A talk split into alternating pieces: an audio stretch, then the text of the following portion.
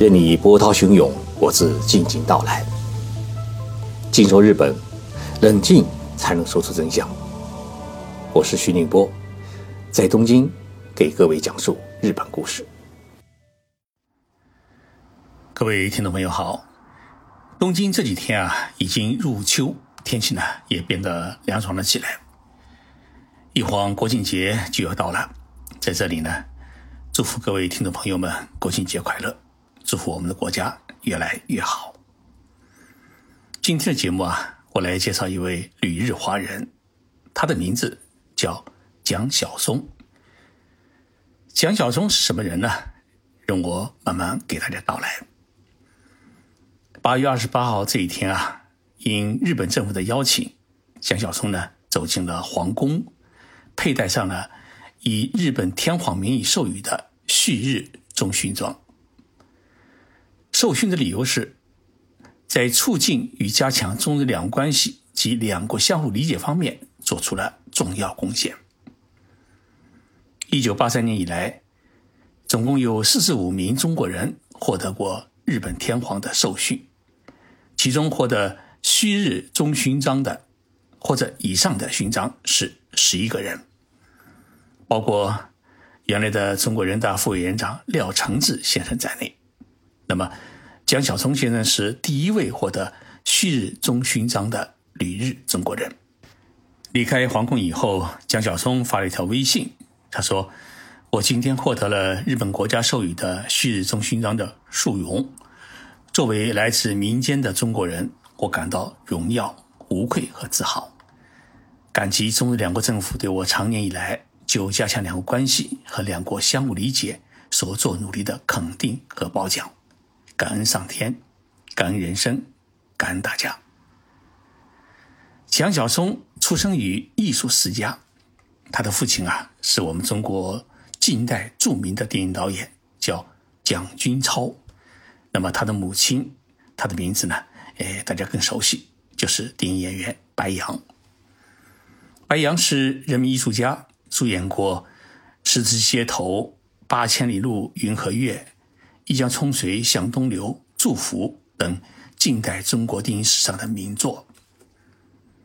从小就有导演梦的江晓松，在中国改革开放刚刚拉开门缝的时候，也就是在一九八零年，他就到了日本研修，师从著名的纪录片大师牛山纯一先生。著名演员也是著名作家的王中英女士写了一篇报告文学，叫《小木屋》。讲述了研究高山植物生态的女科学家徐凤霞克服重重困难，实现在西藏建立一个观察站的梦想的故事。那么，这故事也感动了蒋晓松。一九八三年，蒋晓松组织了一个中日美三国人员参与的一个摄制团队，奔赴了西藏，三进三出，在极端恶劣的自然环境下是爬山涉水。蒋晓松几次因为强烈的高原反应而送医院救治。这一部电视报告剧在第二十八届纽约国际电影电视节上面获得了电视导演奖，蒋晓松也成为获得电视导演奖这一殊荣的第一位的中国人。在小木屋获奖之后呢，蒋晓松还带着当年在中国家喻户晓的日本影星中野良子和作家白华。一起去云南体验少数民族的生活，拍摄一部今年在这里的电视报告剧。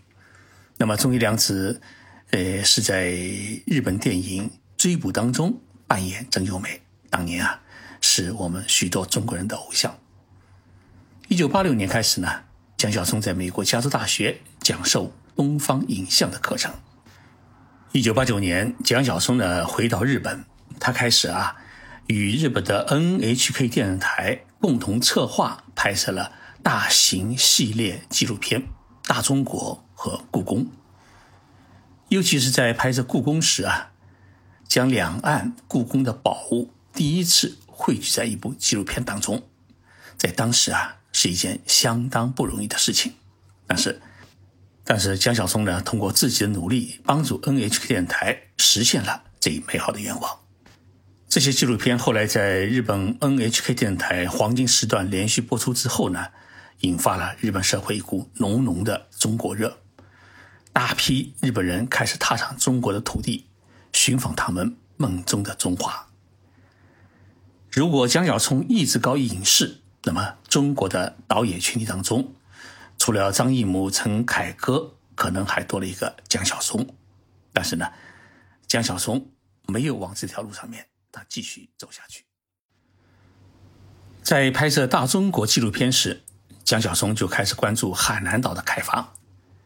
对于他来说啊，海南岛是一个很特殊的存在，因为父母亲曾经多次在海南疗养，与海南呢有着深情厚谊。他一直有个梦想，应该为海南做点什么。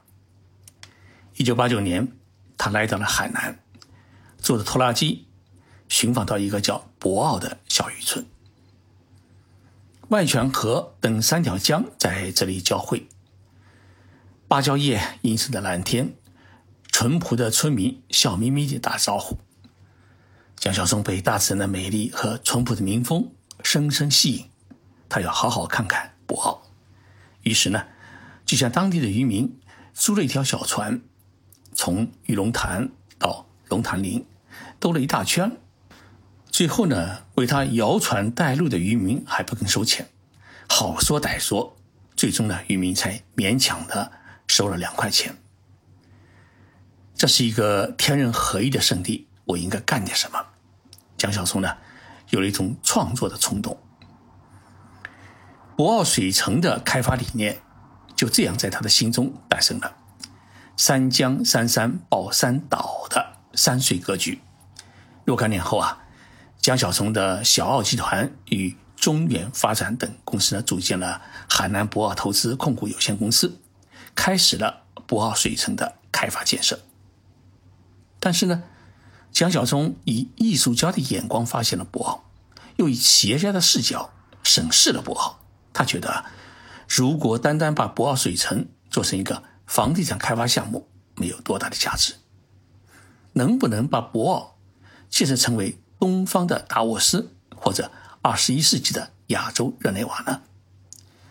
当蒋小松开始描绘这一蓝图时，边上的人就开始笑，说：“博鳌就是一个破渔村。”一九九七年元旦期间，江小松在日本的家中呢，请来了一位尊贵的客人。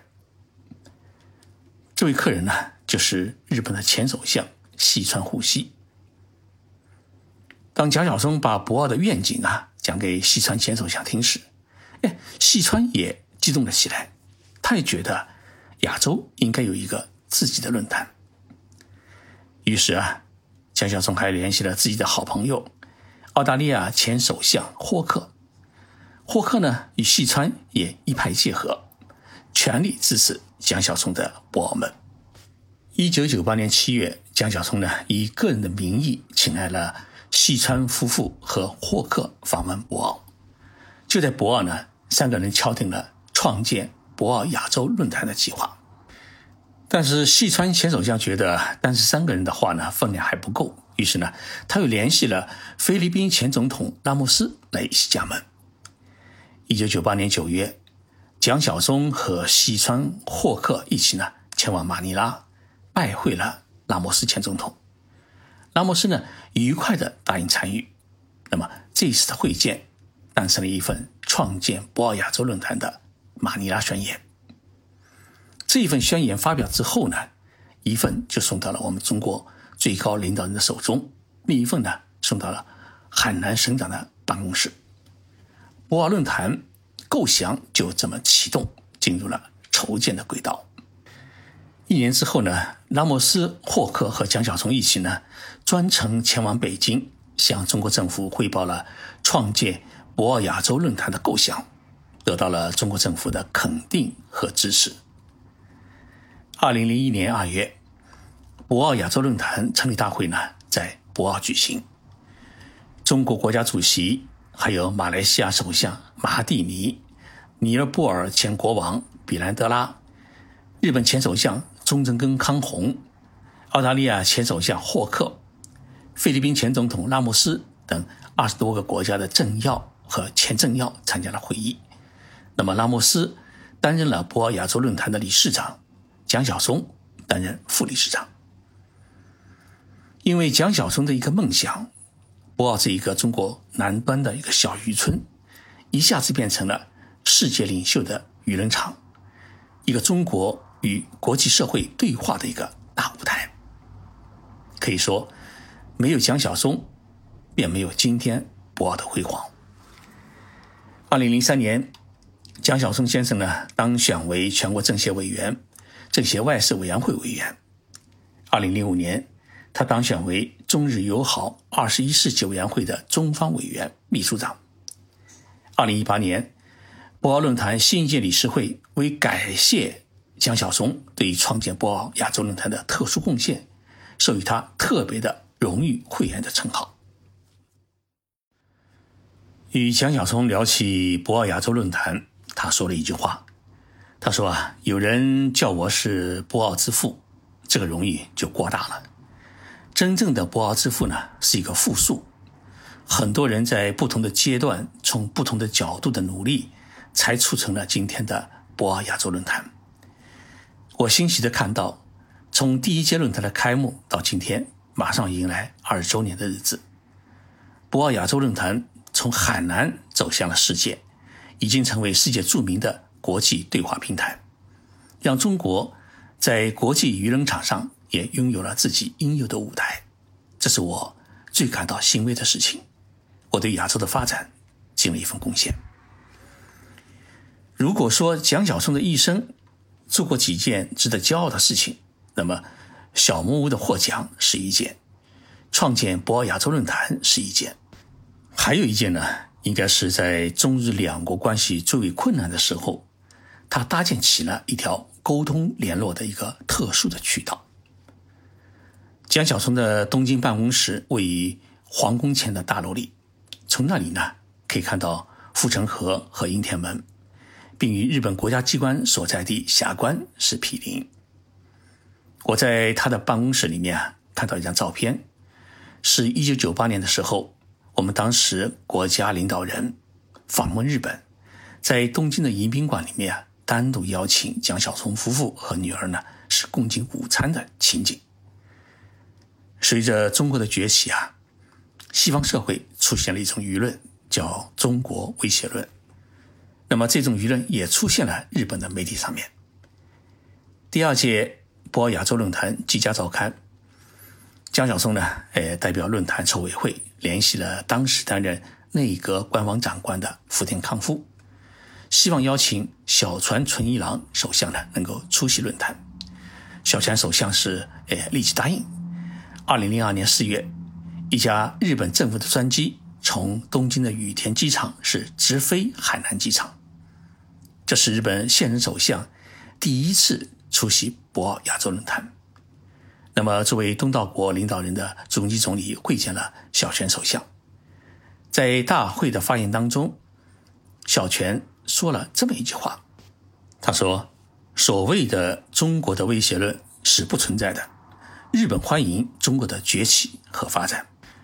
这句话一讲之后呢，全场震惊。正因为有博鳌之源，江晓松与中日两国的高层分别建立了良好的交流渠道和私人友谊，也因此了解了两国政府对于中日关系的期许与战略考量。二零一七年，福田康夫担任了日本首相。二零一零年，他接替拉莫斯。出任了博鳌亚洲论坛的第二任的理事长。二阶俊博是日本政坛的一个重量级的政治家。作为执政的自民党的干事长，他这一次呢是一手导演了菅义伟首相的诞生剧。蒋小松与二阶俊博的友谊开始于上世纪的九十年代。作为田中角荣前手下的一个政治弟子。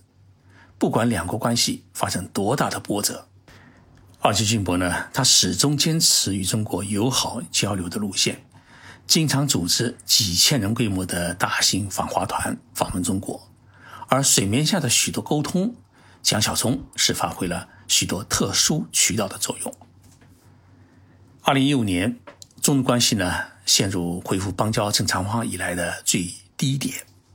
当年的三月份呢，二杰在博鳌亚洲论坛上面第一次见到了我们中国的国家最高领导人。五月二十三号，二杰俊博就带领三千多名日本人访问北京，那么蒋晓松也随团同行。我们中国国家主席在人民大会堂会见了二杰俊博，并。来到大宴会厅与到访的日本友人们见面，发表了热情洋溢的讲话，而且呢还转交了安倍晋三首相的亲笔信。这温馨的一幕啊，成了第二天中日各大媒体的大新闻，中日之间呢涌起了一股暖流。二零一七年呢，中日两国开始了寻求关系突破的一个平衡点。当时的海内外舆论呢，一直关注日本政府在参与“一带一路”战略构想当中的态度。当年的五月，蒋晓松也随同二俊博访问北京，出席了“一带一路”国际合作的高峰论坛。二俊博不仅给中国国家主席带去了安倍首相期望改善中日两国关系的亲笔信，而且呢，在论坛的发言当中。他公开表明了日本政府支持“一带一路”战略构想的态度。而杰金博呢，他很喜欢说这么一句话：“说蒋小聪先生是我的中国的搭档。”在中日两国之间遇到一些新课题或者难题时，二杰先生呢是经常愿意和蒋小松交换意见、听取建议。一直到现在，二杰俊博作为自民党成立六十五年来。任期最长的干事长，把控着日本的政局，还随时与蒋小松见面。我采访蒋小松先生的时候啊，呃，他跟我说了这么一段话：从第一次到日本到现在，我与日本的缘分呢，已经延续了整整四十年。中日两国呢有历史的恩怨，但是呢也有两千年的友好的交流史。在中国改革开放的困难时期。日本呢，也给予了中国许多无私的援助。如何翻过历史这一页，做一对互助、互惠、互信的好邻居，共同开创亚洲与世界的未来，需要我们每一位从事中日交流事业的人去付出毕生的努力。推进中日友好是我的使命，也是我毕生的追求。中日关系好，大家都会好。博览天下，独占鳌头是蒋晓松当年建设博鳌水城的一个宗旨。他说啊，博鳌像一个百花园，有草有花也有树，而博鳌亚洲论坛呢，已经在这片沃土当中啊，成长为一棵大树，成了一张中国的名片。蒋晓松是念念不忘健康养老事业。二零一三年啊，在他的创意和撮合之下呢。国务院专门批复给海南省成立是博鳌乐城国际医疗旅游先行区，谱写了博鳌的第二篇章。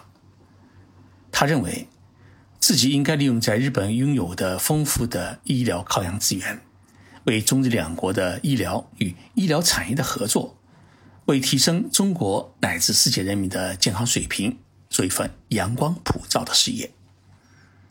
江晓松目前担任。一般社团法人日本医疗国际化机构的理事长，这一机构汇聚了众多日本的医疗和抗氧的资源。那么蒋晓松呢？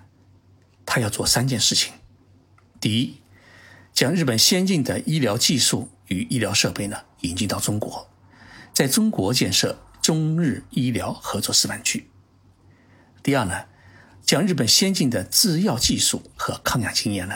引进到中国和亚洲其他国家，惠及更多的民众的健康。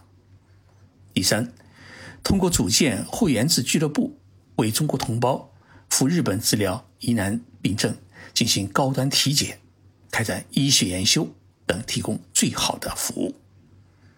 目前，日本医疗国际化机构呢，已经在东京拥有了自己独立的医疗机构，与山东省合作建设的。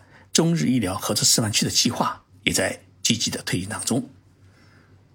今年初，一场百年一遇的新冠病毒疫情袭击中国，医疗物资呢是全免告急。日本自民党干事长二俊博呢，根据阿里巴巴创始人马云的请求，立即调集了十二万套防护服送到中国。但是到了三月份呢，疫情也在日本蔓延开来。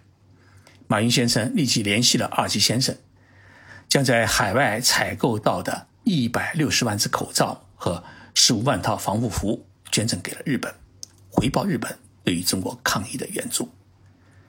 蒋小松和日本医疗国际化机构呢，受马云的委托，将这些口罩和防护服呢，是一一捐赠给了。日本各医疗机构和地方政府谱写了一曲中日两国共同抗击新冠病毒疫情的载歌，在日本最困难的时候，传递了中国人民的友谊。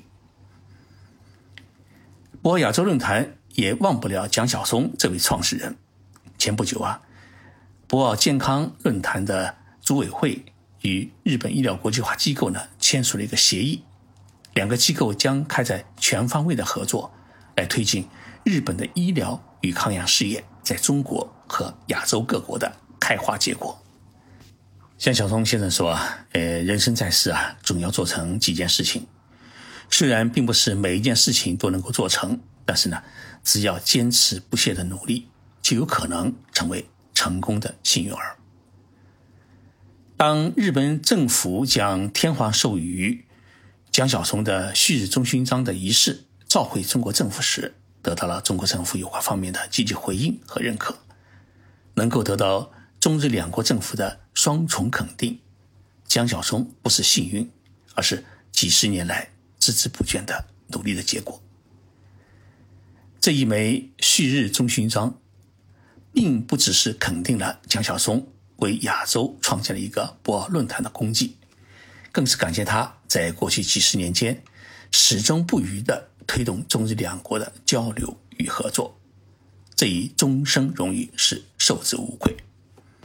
我觉得江晓松先生啊，无论是拍电视报告剧，还是创建博鳌亚洲论坛，撬动中日关系，他的骨子里面啊，都离不开父母遗传给他的艺术基因。他始终在担当一个导演和创作家的角色。把舞台搭建的宏伟结实，把故事搞得惊天动地，把结局啊演绎的完美无缺。不过说起成功啊，蒋晓松说最成功的还是我生了一个女儿。蒋晓松和日本夫人生的女儿呢叫友一，刚从英国研修回来，目前呢服务于日本银行。我发现只要聊起女儿，蒋晓松一定会把眼睛啊笑成一条缝。日语当中啊，有一个流行语叫“欧亚巴嘎”，就是傻瓜爸爸。经历了人生的风风雨雨，在女儿面前，江小松始终是一个傻瓜爸爸。有爱的人总有梦想。听完这个节目啊，我请大家一起来欣赏一段日本的轻音乐，叫《居酒屋》。